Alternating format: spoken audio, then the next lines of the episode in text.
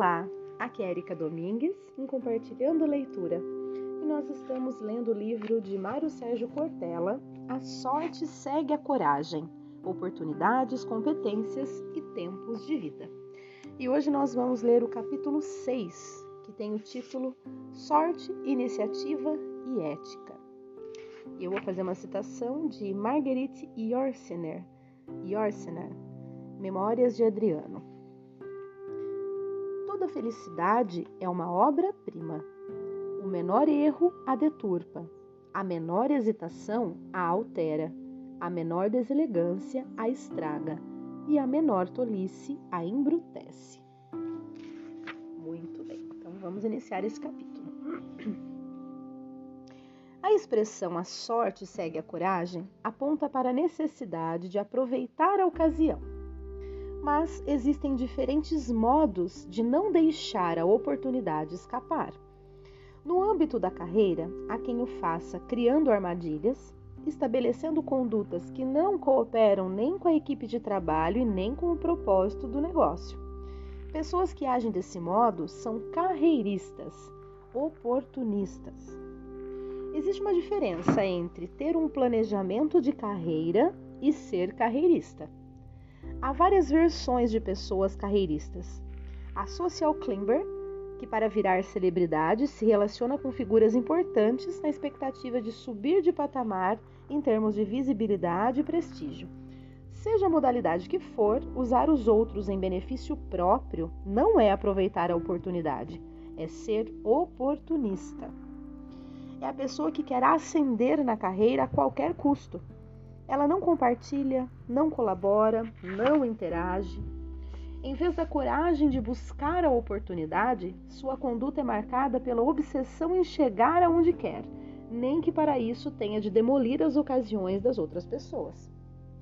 Para alcançar seu intento, não hesita em disseminar a fofoca, semear a cisânia, destruir a reputação daqueles que considera possíveis adversários, negligenciar tarefas, transferir responsabilidades, não acreditar a autoria aquilo que foi bem realizado.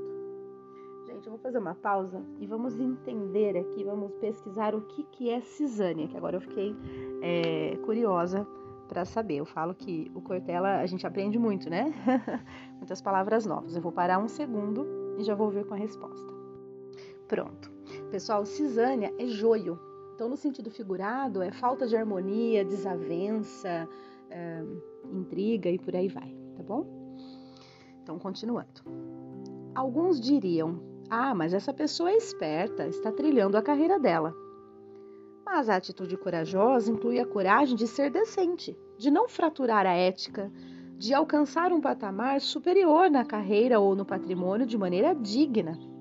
Oportunista é aquele que constrói também más oportunidades, se valendo de expedientes que deveriam ser banidos da convivência decente. O traficante, o pedófilo, o político corrupto também aproveitam a oportunidade, mas não é desse tipo de situação que estamos falando de modo admirado. Eu tenho admiração por pessoas que constroem e aproveitam a boa ocasião, mas não se valem de fazer qualquer coisa a qualquer custo, em qualquer circunstância. Há situações em que aproveitar a ocasião é ser indecente, antiético. Costumo bater na tecla de que existe uma diferença entre ambição e ganância. O indivíduo ambicioso é aquele que quer ser mais e melhor. É diferente do sujeito ganancioso, que quer tudo só para si e a qualquer custo. Uma parte do apodrecimento que nosso país vive no campo da ética hoje se deve mais à ganância do que à ambição. Eu sou ambicioso. Quero mais e melhor conhecimento, mais e melhor saúde, mais e melhor condição. Porém, não quero só para mim e nem a qualquer custo. A ganância é a desordem da ambição. Olha que frase, gente. A ganância é a desordem da ambição. Nossa, que, que sensacional isso tudo que ele está nos trazendo, né? Realmente, a diferença entre você realmente ter um objetivo e aproveitar as oportunidades para é, chegar né, a esse objetivo e ao mesmo e, e, a diferença entre você ser oportunista né, né, nas situações. Que interessante. Vamos lá, vamos continuar. É interessante que os jovens sejam ambiciosos em seus projetos. Um ou outro pode carregar esse traço de ganância, caso tenha sido criado num ambiente em que o lema seja fazemos qualquer negócio. Essa regra é deletéria, ela vai minando a convivência socialmente saudável. Vou parar de novo para pesquisar a palavra deletéria. Pronto, deletéria é prejudicial à saúde, insalubre, tá? Então vamos retomar aqui. Uh, essa regra é deletéria, ou seja, é prejudicial. Né? Ela vai minando a convivência socialmente saudável. A ambição é necessária, mas a ganância precisa ser banida do circuito. Por isso, não dá para entender a valorização da oportunidade a partir da pers perspectiva do ladrão que aproveita a ocasião. A ocasião faz o ladrão? De maneira alguma. A ocasião apenas o revela. É verdade, né? A ocasião revela o ladrão. A decisão de ser ladrão é anterior à ocasião. Assim como não se pode tomar a vaga de alguém que está manobrando para estacionar num shopping. Não se pode aproveitar as férias de um colega de empresa para ir conversar com a chefia a fim de retirar a oportunidade daquele profissional. A sorte segue a coragem não significa heroificar qualquer pessoa que aproveita a ocasião. Ah, mas naquela ocasião você não faria o mesmo? Não definitivamente não faria, porque tenho valores que colidem com esse tipo de conduta. A carreira, o estudo, a conquista do patrimônio têm de ser iluminados por uma ética que seja responsável, solidária naquilo que fazemos. Qual o argumento clássico? O que de todo mundo faz? Ah, você, é, qual o argumento clássico? Que é o, o que de que todo mundo faz, né? Esse é o argumento que todo mundo usa. Ah, você é tonto, não dá para fazer desse jeito, o mercado é assim.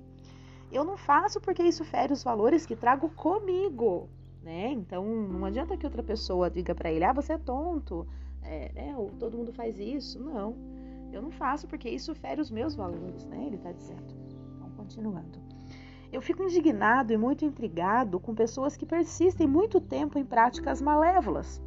Acumulam patrimônio e o que farão com isso, exceto a acumulação? Até quando vão explorar outras pessoas, ofender pares, degradar ambientes? Como diz aquela frase de autoria desconhecida: Quer ser o mais rico do cemitério? Esse comportamento é doentio. Por outro lado, há pessoas admiráveis que, tendo feito fortuna, a, a colocam à disposição de alguma causa. É admirável o exemplo de pessoas que destinam a maior parte da fortuna a instituições de apoio à saúde, à pesquisa, ao combate da fome. Ah, mas para eles que têm bilhões é fácil. Mas há pessoas com um patrimônio que, mesmo menor, continua imenso e não são capazes de partilhar o que conquistaram para beneficiar o próximo, seja pela destinação de recursos financeiros ou por transferência de conhecimento. Podem, mas não o fazem. Alguém capaz de construir uma carreira que contribui para o crescimento da comunidade desfruta da sensação de que aquilo a engrandece. Somos seres humanos movidos a futuro, Construímos no presente aquilo que nós entendemos como sendo a escada para chegar ao futuro. Somos movidos a expectativa e desejo. Há uma diferença entre expectativa e desejo, porque o desejo é algo que você tem, mas não necessariamente vai procurar, por supô-lo às vezes inatingível. Expectativa é algo que se espera e aguarda. A palavra projeto significa aquilo que você lança adiante. Projetar é jogar adiante. Então, eu jogo alto e adiante e vou buscar. Ou melhor, desculpa. Eu jogo algo adiante e vou buscar. Cada um de nós vive o dia a dia para construir o amanhã.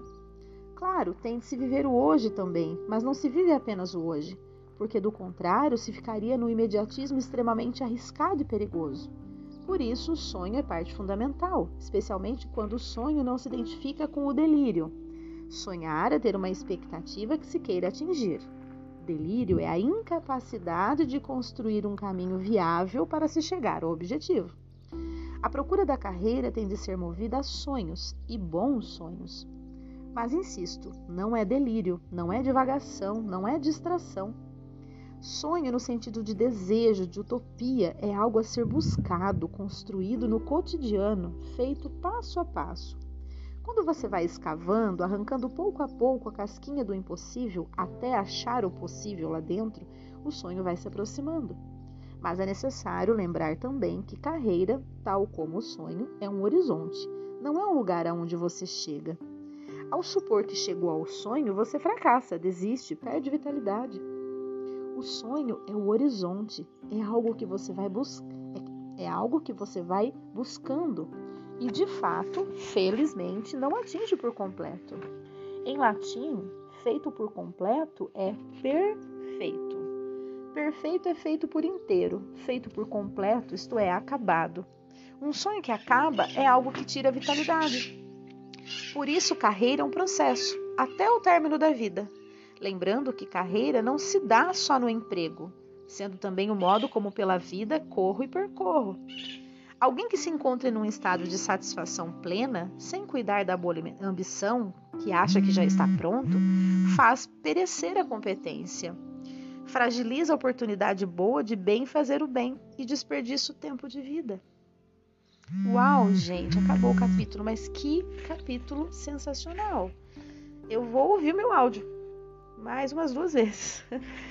É, porque eu achei de extrema importância esse capítulo. Sorte, iniciativa e ética. Muito, muito, muito bom. O que, que vocês acharam? Hum?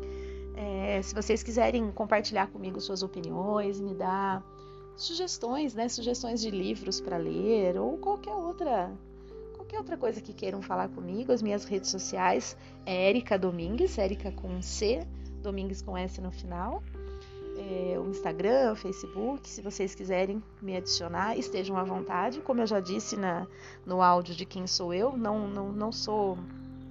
É, isso que eu faço de leitura de livros é apenas um hobby, né? E, mas gostaria muito de ter a opinião de vocês. Se vocês quiserem né, me sugerir qualquer coisa, estou à disposição, tá bom? É, e esse capítulo para mim foi de extrema importância, achei sensacional, né? E achei muito, muito interessante essa questão aqui que ele explica da questão de ser perfeito, né? Que em latim perfeito é acabado, né? Feito por completo. Por isso nós não somos perfeitos, né? Ninguém é perfeito, porque a gente está sempre se construindo, se reconstruindo, ressignificando a nossa vida. Eu, por exemplo, estou num, num momento da minha vida, né, de luto pela minha mãe, e, é algo que realmente a gente precisa ressignificar na vida da gente quando a gente perde um ente querido, né? Então a gente vai é, a cada dia mudando, ressignificando, é, tendo novas novas maneiras de viver e realmente ninguém é perfeito, porque a gente não está totalmente acabado, né? A gente se constrói a cada dia. E a gente é, ontem eu ouvi uma frase que eu achei bastante interessante. A pessoa disse que muitos dizem, ah, a gente se vive apenas uma vez, né? Tem que. Não, a gente morre apenas uma vez, a gente vive todos os dias, né? Cada dia que você acorda, você tem, é uma nova oportunidade de viver. Isso é bem interessante, né? Bom, pessoal, é isso. Deu um pouquinho mais aí de áudio hoje. Espero que vocês estejam gostando, tirem grandes ensinamentos e reflexões. Um grande abraço e até o próximo áudio.